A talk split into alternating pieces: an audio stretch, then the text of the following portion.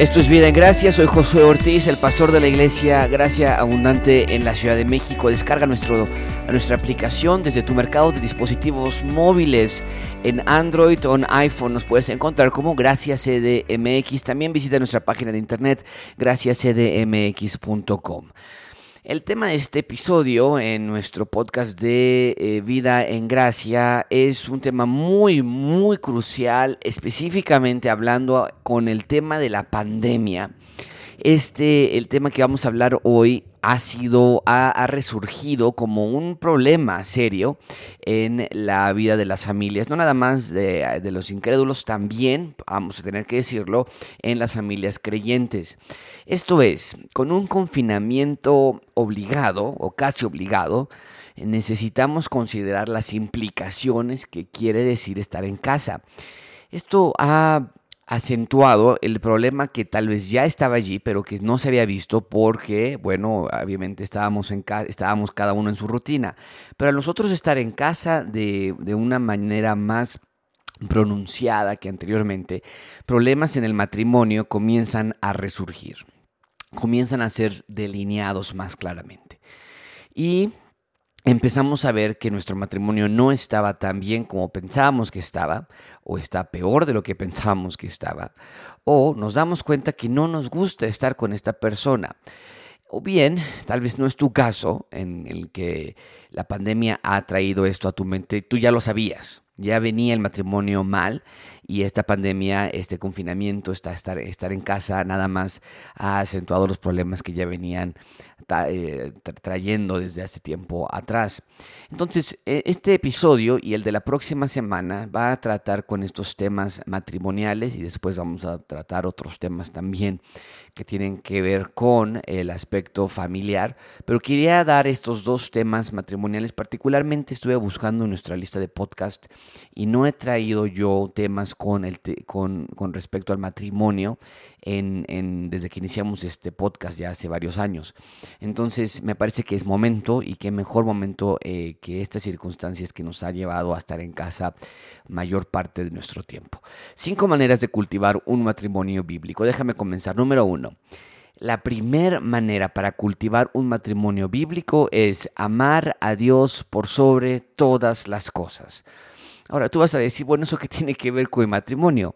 Es yo y Dios, pero no es cierto.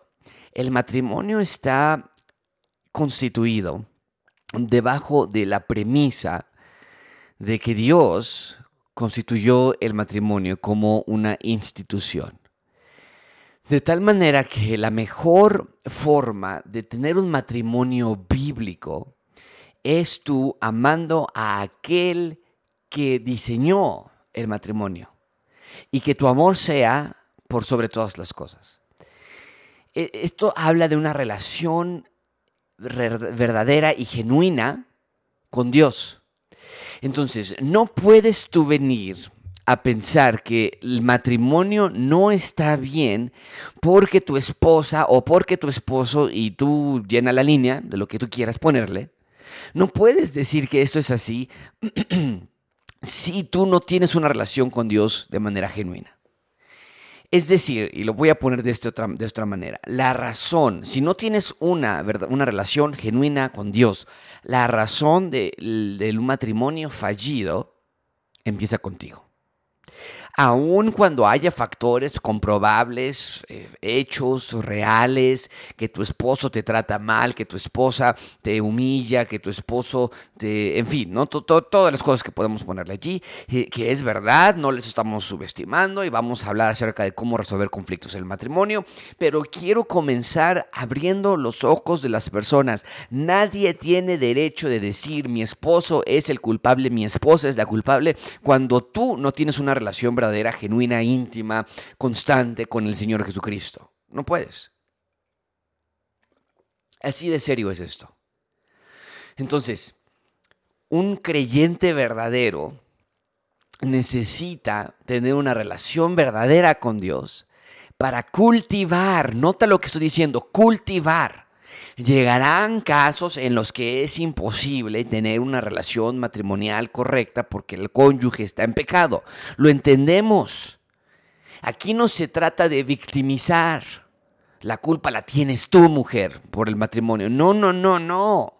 Pero sí estamos hablando de sembrar semillas que cultiven un matrimonio bíblico. Y ese, esas semillas se cultivan cuando tú y tú, ambos en el matrimonio, aman a Dios por sobre todas las cosas y me temo que en la mayoría de los problemas matrimoniales no es así. Se empieza con el dedo apuntando al otro, ¿no? Y que siempre tienen razón. Yo nunca he conocido un matrimonio en el que me traigan cosas que son mentiras. O es que sabes que mi esposo me ama mucho, o sea, ya estoy harta. ¿no? Es que mi esposo todo el tiempo quiere, quiere abrazarme, quiere respetarme, o sea, ya también que le baje. No, siempre son cosas reales, siempre son problemas verdaderos. Y ahorita, y vuelvo a insistir, vamos a tratar de eso, pero el problema más esencial que yo veo como común denominador en mi matrimonio y en todos los matrimonios que hemos aconsejado es que Dios está en el último lugar de la lista de prioridades en resolver problemas en el matrimonio.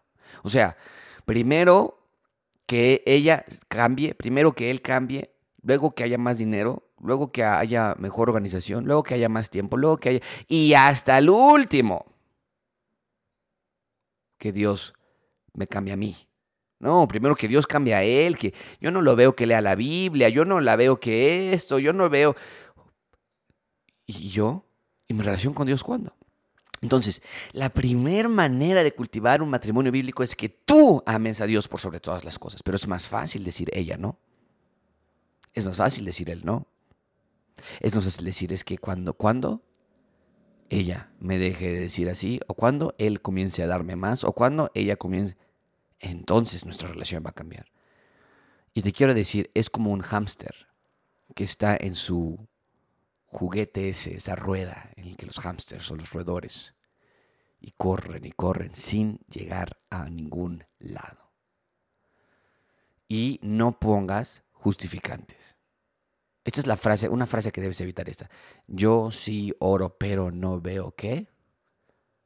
O yo sí leo mi Biblia, pero es que es imposible. No puedes ocupar esa frase. No, no puedes.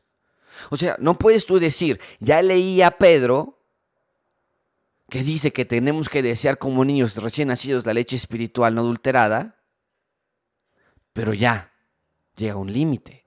Ella no cambia, él no cambia.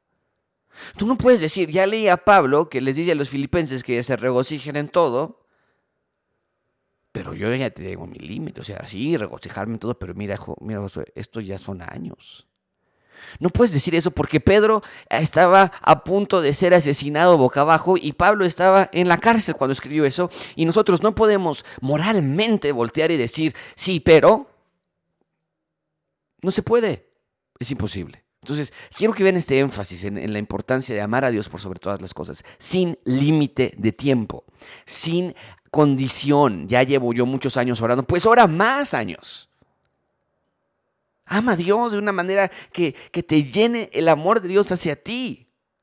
Y, que demuestre ese amor hacia tu cónyuge también. Ese es el segundo punto. El la segunda manera de cultivar un matrimonio bíblico es amar a tu pareja como Dios te ha amado a ti. No puedo enfatizar esto más. Nosotros amamos a nuestra pareja de la manera, muchas veces de la manera en que Satanás nos ama a nosotros, es decir, nada. De una manera muy convenenciera. Satanás nos da tentaciones para que caigamos y en el momento parece muy atractivo. Pero eso no es un amor, eso es un odio de Satanás hacia nosotros. Como león rugiente buscando a quien devorar. Y a veces imitamos eso con, nuestra pareja. Mira, mira, ahorita voy a llegar y fíjate, le voy a decir esto y nada más ve cómo me va, me va, me va a tratar. No, mira, yo, yo ya te puedo decir, aquí está todo, como si lo único que queremos es que caiga nuestro cónyuge que demuestre su maldad, que demuestre lo horrible que es ella o él. Y la manera en la que Dios nos indica como, como esposos es amarnos como Dios nos ha amado a nosotros. de manera incondicional. Que cada vez que pecas, que cada vez que caes, que cada vez que haces algo malo, que cada vez que te sales de la casa sin orar, que te levantes como si fueran tus pies, tu corazón, tus pulmones lo que están haciéndolo porque tú lo mandas así. Que cada vez que salimos y mentimos y chismeamos y tenemos un mal pensamiento y que vemos cosas incorrectas y que decimos cosas incorrectas y cada vez que tenemos a Dios por nuestro sirviente, cada vez aún así podemos decir, ah Señor, pero tú dijiste que nos amas. Sin duda alguna, sabemos que Él está ahí y Él está allí, pero cuando llegamos a la casa y hay un problema, ya estamos hasta acá, nos ponemos la mano en la cabeza, hasta acá. Qué rápido cambia ese, ese estándar. Qué rápido. Ama a tu pareja como Dios te ha amado a ti y muchas veces entonces estamos reflejando que Dios no nos ama nada.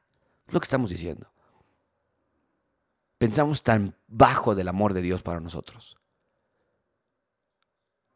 Porque ya van tres veces que va a ser lo mismo. O sea, ya no, no, es un circo esto, ¿no? Ya que le baje ella, ya que le baje él, ¿eh? O sea, cuidadito. No soy tu tonto, no soy tu payaso. No, no, no se trata de tonto, no se trata de payaso, se trata de amor incondicional como el que Dios te ha dado a ti. Es increíble ver esa clase de amor. Y cuando el Señor Jesucristo nos dice, ya no les voy a llamar mis siervos, ahora son mis amigos. Y nosotros, ah, nos llena el corazón y, uh, pero cuidado que haga algo mi esposa. Uh, cuidado que haga algo mi esposo. A mí no me hablas así. No, mijita, a mí no me hablas así. No, mijito, a mí no me hablas así. ¿Qué te crees que soy? Ya no son los tiempos, ya no son los tiempos de tu mamá, ya no son los tiempos de antes. Nuestro nivel, hay una línea que no debemos cruzar nunca en desacuerdos, en debates, en molestias, adelante. Bueno, pues somos, seres humanos. No me gusta que hables así. Oye, ¿sabes qué? A mí no me gusta que llegues a esta hora. Oye, ¿sabes qué? Yo ya te he pedido que me digas dónde estás. Yo te he pedido que me digas que vas a llegar tarde y ya, te había dicho que no me gusta que los niños se vayan a esta hora. Y, vaya, hay desacuerdos. ¿Quién no? Pero hay una línea que nunca se pasa. Nunca. La falta de respeto, los gritos, las peleas, esa nunca se debe de pasar. Y esa línea va bañada de amor. Y nosotros tenemos nuestra línea borrada por completo. Si me tratas bien, te trato bien. Si no me haces nada, no te hago nada. Pero cuidadito, cuidadito donde me provoques. Porque ahí sí, te estás tú trayendo las consecuencias. Pues qué clase de verdugos somos. ¿Qué clase de Dios tenemos? Que nos ama tan poco. Obviamente estoy hablando de manera irónica. Por supuesto que no, estamos pecando. Y nosotros los que nos creemos los perfectos, los que estamos diciéndole a la esposa o al esposo, es que mira, tú me provocaste. No, es que mira, nosotros somos los culpables primero. Porque no estamos amando a nuestra pareja como Dios nos ha amado a nosotros. Número tres, tercera manera de cultivar un matrimonio bíblico, amar a tus hijos sin priorizarlos sobre tu cónyuge. No sabes cuántas veces me he dado cuenta que amamos a nuestros hijos más de lo que amamos a nuestras esposas o esposos. O sea, a ver, este, el, niño lo que quiera, qué necesita la niña, qué necesita el bebé, oye, tengo que llevar a fulanito a la escuela, oye, lo recoges tú de la prepa, oye, los llevo yo al kinder, lo que sea. Y nuestros cónyuges son, ay, no, tú sírvete. Ay, no, tú hazlo. Ay, no, tú ya regrésate. Nuestros hijos son receptores de nuestro amor, desde luego que sí. Son el ejemplo, o, ellos deben verle el ejemplo de amor, pero no en un consentimiento hacia ellos. Se pueden hacer un ídolo. Esta es la mejor manera en que vas a amar a tus hijos sin priorizarlos. Ama a tus hijos de, de esta manera, en que ames a tu cónyuge de una manera especial. No se trata de amar más o menos. Amamos a todos por igual. Pero sí se trata de amar a nuestro cónyuge de una manera especial. Que no te vean faltarle al respeto a tu cónyuge. Ahora, esto no significa que eh, por fuera muy bonito y en la habitación cierran la puerta y, uh, ahí se agarran a cachetadas. esto no es hipocresía. Pero, pero que ellos vean que hay un amor especial por tu esposa y por tu esposo y que ellos no son la prioridad. Ya le dije a mi mamá y ya nos dio permiso. ¿Eh, papá? Ya, adiós.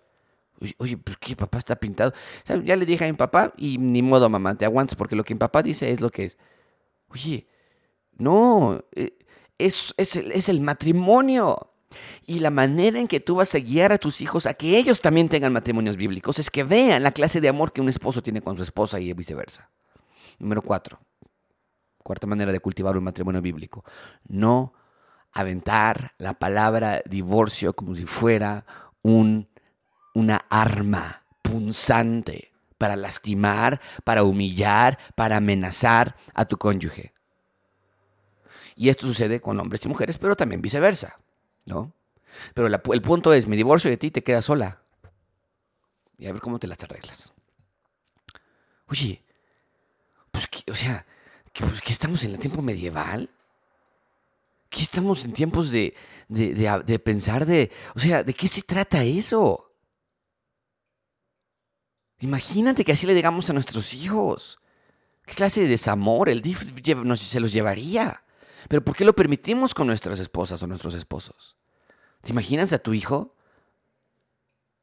fuera de la casa? Hoy no te voy a dejar entrar porque te portaste mal y a ver cómo le haces. Y cuidadito si te me pones porque yo voy a dejar de ser tu papá y, a ver cómo le haces tú solo, te van, a, te, van a, te van a demandar, te van a quitar a los niños y con razón. Oye, ¿por qué estás durmiendo aquí en el puente? Pues porque mi papá me dejó. Oye, ¿por qué estás aquí solito en la casa? Tantos días, una semana. Pues es que mis papás se separaron de mí. Y pues ahora ni modo. O sea, ven la tontería, pero hay algo con respecto al divorcio que Satanás lo ocupa para lastimarnos como si fuéramos fieras salvajes sin pensar. Nos vamos a tomar un tiempo. Nos vamos a separar. Y yo entiendo, hay casos en los que los recomendamos nosotros que se separen por un tiempo. Pero estamos hablando de violencia, estamos hablando ya de, de, una, de un adulterio constante. No, la mayoría de los casos no es así. Estoy harto por... ¿no? Y voy a poner ejemplos absurdos porque no quiero poner ejemplos verdaderos eh, que, yo, que yo he pasado en mi propia vida, pero que se pueden asimilar a los tuyos. Pero tú, tú puedes poner, estoy harto de que siempre tengas aquí eh, los tenis tirados en el suelo. Ya no sé qué más hacer, llevo muchos años y por eso ya me voy de aquí. Esto habla de un egocentrismo absoluto. Como no me gusta, a mí y esto es lo que estamos diciendo, estaba mejor solo que contigo, ¿eh? Y no es cierto. No es cierto, así es, de así, así, así es tan terrible Satanás. Nos hace pensar tonterías. Claro que no estábamos mejor solos, estamos igual de pecadores. Tal vez escondía más porque no teníamos con alguien con quien demostrar nuestro pecado, pero ahora que lo tenemos frente a nosotros, nuestro ego, nuestro amor por nosotros mismos, nuestro amor por, por, por, por mi voluntad, ¡boom! sale. Pero por favor, muchísimos de los problemas matrimoniales no nacen en el matrimonio, nacen desde la casa, antes de que te casaras. ¿Te acuerdas cómo te peleabas con tus papás? ¿Te acuerdas cómo le gritabas a tu mamá? ¿Te acuerdas cómo le gritabas a tus hermanos? Pues ahora nada más pusiste una esposa y dices que la culpa la tiene ella. No, lo vienes arrastrando desde hace mucho tiempo. Y viceversa igual. Entonces veamos que el pecado es el problema. Nuestro pecado es el problema. También el de nuestro cónyuge. No somos ciegos, no se tapa el sol con un dedo. Mi esposa me trata mal, mi esposo me trata mal. Ese es el problema, pero es el pecado. Y yo reacciono también. Y cuando yo reacciono, entonces provoco un ciclo en el que estamos nada más aventándonos una, una granada. ¿Y quién la aventó primero? Bueno, pues podríamos tratar de ver quién fue el que la aventó primero al final de cuentas. Sin embargo, los dos aventamos granadas y los dos estamos disfrutando de las consecuencias terribles de destrucción masiva. Pero como niños, ¿no? No es que tú primero, o sea, imagínate, vamos a poner ese ejemplo. ¿Quién disparó primero? Tú disparaste primero. Tú, sacaste la pistola primero, pues yo también reaccioné. O sea, qué terrible. Y esto no es, no es aprobado en la sociedad, amigos. No sé por qué se aprueba en el, en el matrimonio, pero nuestras palabras son armas punzantes, sangrientas, brutales. Pero en Estados Unidos ayer acaba de salir un video en donde una persona de color negro está corriendo en la calle, escuchando música con sus tenis normal, haciendo ejercicio. Y dos personas blancas lo, lo ven ahí corriendo, están ellos buscando a un ladrón y como lo ven negro y lo ven corriendo, le sacan una pistola le dicen que se detenga, este hombre pues se espanta, trata de, quitarle la pistola al que los están apuntando y le disparan dos veces, lo matan ahí. ¿Y qué, ¿Y? Pues es que le dije que se parara y no se paró, por eso le disparé. Van a ir a la cárcel estos dos hombres. Yo espero que vayan a la cárcel. ¿Qué les pasa? Pero a veces como matrimonio es igual. Pues le dije que no me hiciera enojar y me hizo enojar. Por eso. Yo ya le había dicho que no hiciera eso que hizo y volvió, lo volvió a hacer. Pues a ver, ¿cómo más le voy a explicar yo? Y nuestras armas, cuando aventamos la palabra divorcio y aventamos nuestras palabras horripilantes, asquerosas acerca del pecado del pasado, acerca de sus padres, acerca de sus hermanos. Tú eres un bueno para nada. Mira a tu jefe que él sí, mira el vecino, mira cómo él tiene a su mujer, mira cómo, mira cómo ella tiene la casa. Tú eres una buena para nada y no sabes cocinar, en fin, ¿no? Son armas. Y, te voy a decir esto. La falta de felicidad en nuestras vidas, la falta de armonía en nuestras casas, es provocada sí por nosotros, desde luego, pero Dios nunca va a permitir que alguien sea feliz cuando está atacando a otro ser humano de esa manera. Entonces tu infelicidad, mucho cuidado, tu infelicidad no la atribuyas a tu mujer o a tu esposo, atribúyela a Dios. ¿En qué sentido? En que Dios no va a dejarte tranquilo. Porque Dios no toma al culpable por inocente. Entonces cuando tú dices es que yo ya no soy feliz por ella, no, no. No eres feliz porque Dios no te está permitiendo ser feliz. Porque estás en pecado. Y lejos de decir, bueno, pues entonces me divorcio. Pues, o sea, ¿divorcio qué? Es como si dijera, estoy adulterando con otra mujer. Y no soy feliz, fíjate, Josué. Entonces pues voy a buscar otra mujer a ver, adulterar con otra. No, la idea es ya no adulteres. Arrepiéntete de tu pecado. Y aquí es igual. Y quinto, manera de cultivar un matrimonio bíblico. Nunca pelear por el yo. Y lo mencioné hace un momento, pero lo quiero volver a poner aquí claramente. Que ambos en el matrimonio entiendan que no se trata de lo que yo quiero. Y qué difícil es eso, ¿no es cierto? Qué difícil es decir, yo sé que yo necesito esto ahorita. No sé, estoy tratando de pensar un ejemplo, pero... Y vuelvo a lo mismo, no quiero dar ejemplos verdaderos, ¿no? Pero eh, doy ejemplos burdos o para dar la idea. Pero vamos a poner ejemplo de, yo sé que yo tengo la razón porque la casa está sucia. O sea, ¿qué quieres que haga? ¿Que no me enoje? ¿Que no me ponga a limpiar? Pero, pero, esto no se trata de yo. Eso se trata de nosotros. Entonces voy a ayudarla, voy a abrazarla y limpiamos la casa.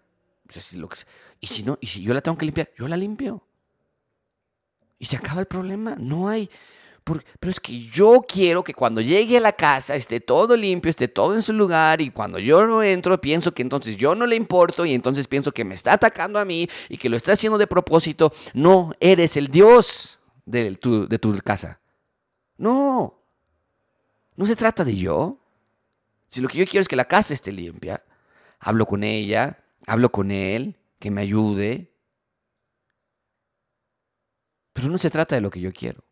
Ahora, esto no, esto no es licencia para, para servidumbre. Puede ser en cualquier otra área. Es que yo quiero que él haga esto. Es que yo quiero que ella haga esto. Bueno, ya, pero, pero no eres yo. Es nosotros. ¿Y qué podemos hacer para poner en el altar a nuestro yo y eliminarlo para siempre y entender que cuando Dios dijo son una sola carne, no estaba bromeando es yo se ha muerto. De la misma manera, por cierto, que Pablo dice, ya no vivo yo, vive Cristo en mí. Esa misma unión está con la esposa y está con el esposo. No se trata de yo, se trata de nosotros. Cinco maneras de cultivar un matrimonio bíblico. Espero que sean de bendición. Compártelas con otros y analiza, analiza cuál es el área en que tienes que trabajar más para que Dios se lleve la gloria. Muchas gracias, es todo por hoy. Cualquier pregunta, envíenme un correo a pastor.graciascdmx.com. Hasta pronto.